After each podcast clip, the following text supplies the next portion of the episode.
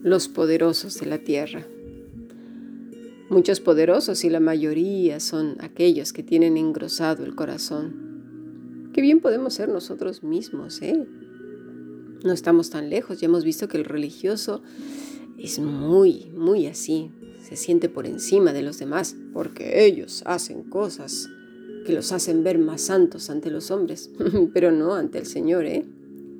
Ante el Señor lo único que nos hace gratos es Cristo, solamente y únicamente Cristo.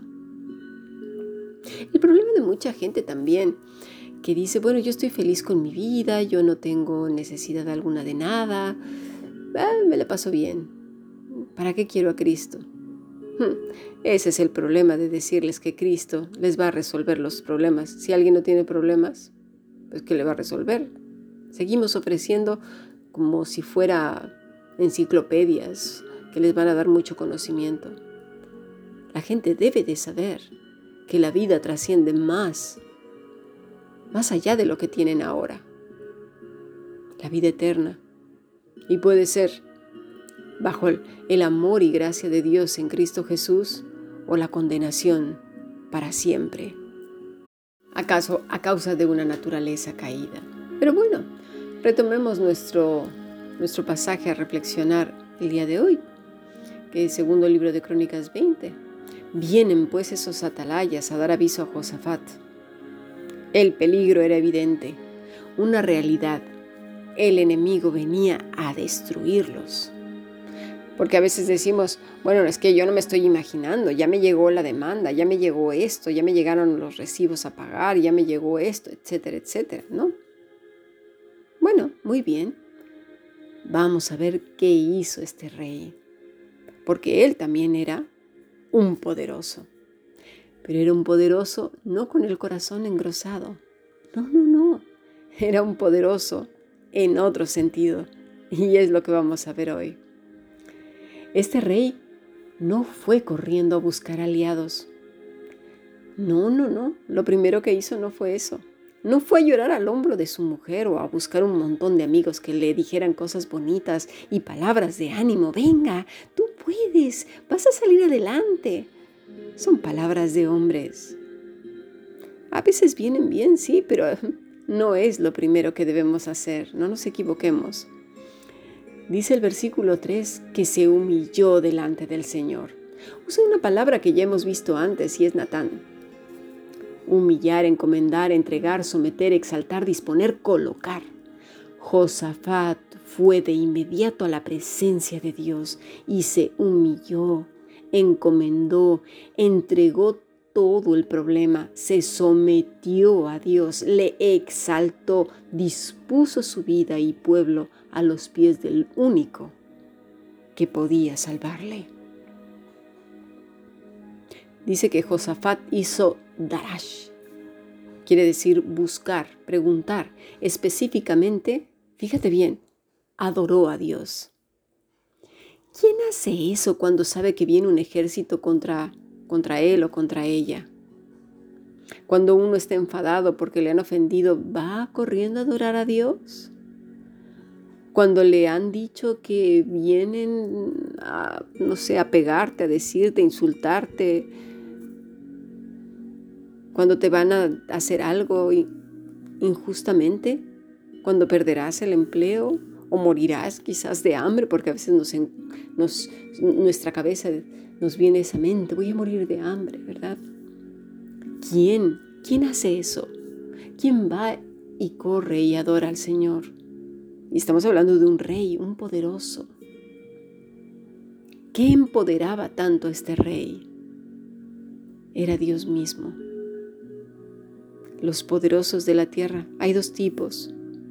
Los poderosos en sus propios recursos, su orgullo, su dinero, su conocimiento, sus amigos, su teléfono móvil, ¿verdad? Porque parece rápido. En el momento de el montón, perdón, de mensajes a fulano, a tin, tin, tin, tin, tin, 20, 30 personas desesperados, ¿no?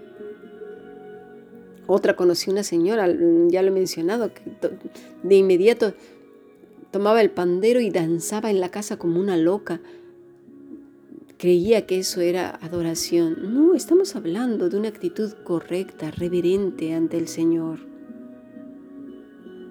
Dice que le entregó al Señor, se humilló, encomendó, entregar, someter, exaltar, disponer, colocar. Buscó a Dios en adoración.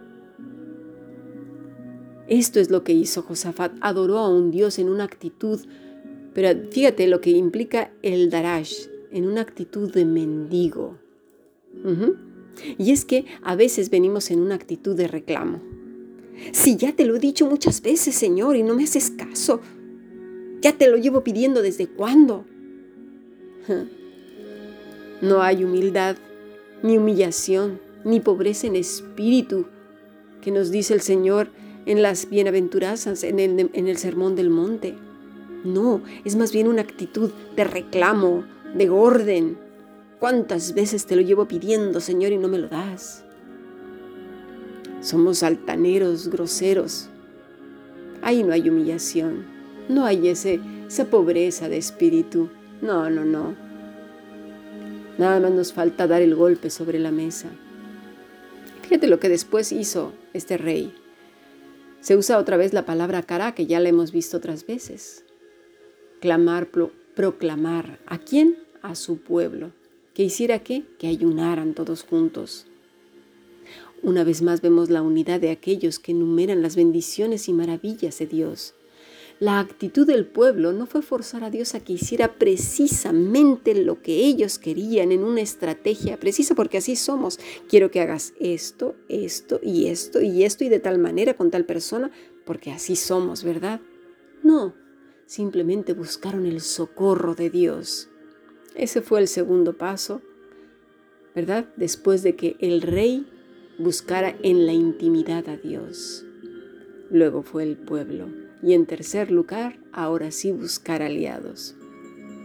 Pero a veces nuestro primer paso es dolor en la barriga, un miedo atroz, llorar, luego llamarle a un montón de personas, luego elaborar toda clase de planes, algunos súper rocambolescos, y luego orar de manera desesperada, rápida, locuaz, e ir otra vez a llorar y ponerse súper nerviosos, luego como la señora está del pandero, por toda la casa como loca.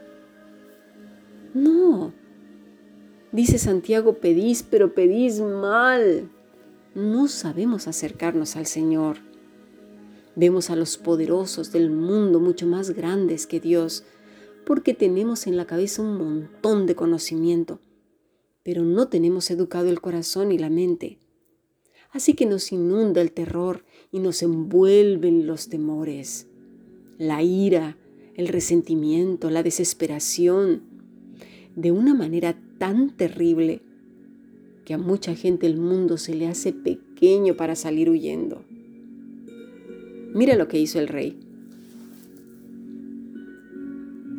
Fue hacia su pueblo y dijo, Jehová Dios de nuestros padres, ¿no eres tú Dios en los cielos y tienes dominio sobre todos los reinos de las naciones, ¿no está en tu mano tal fuerza y poder que no hay quien te resista?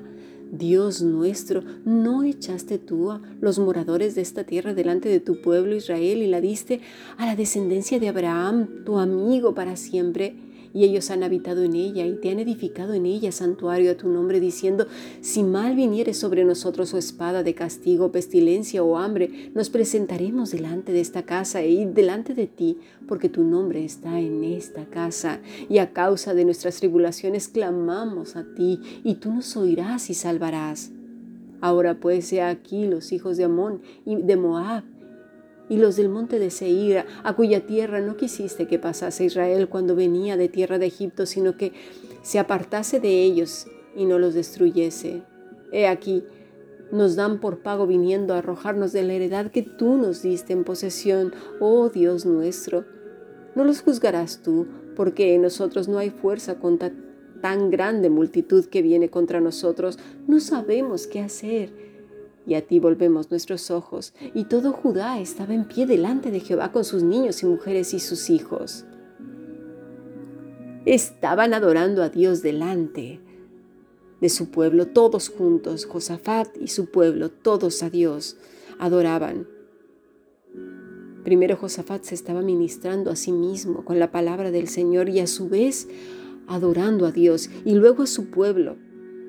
Estaban en ayuno, en una actitud reverente y sobria. Aprendamos de Él.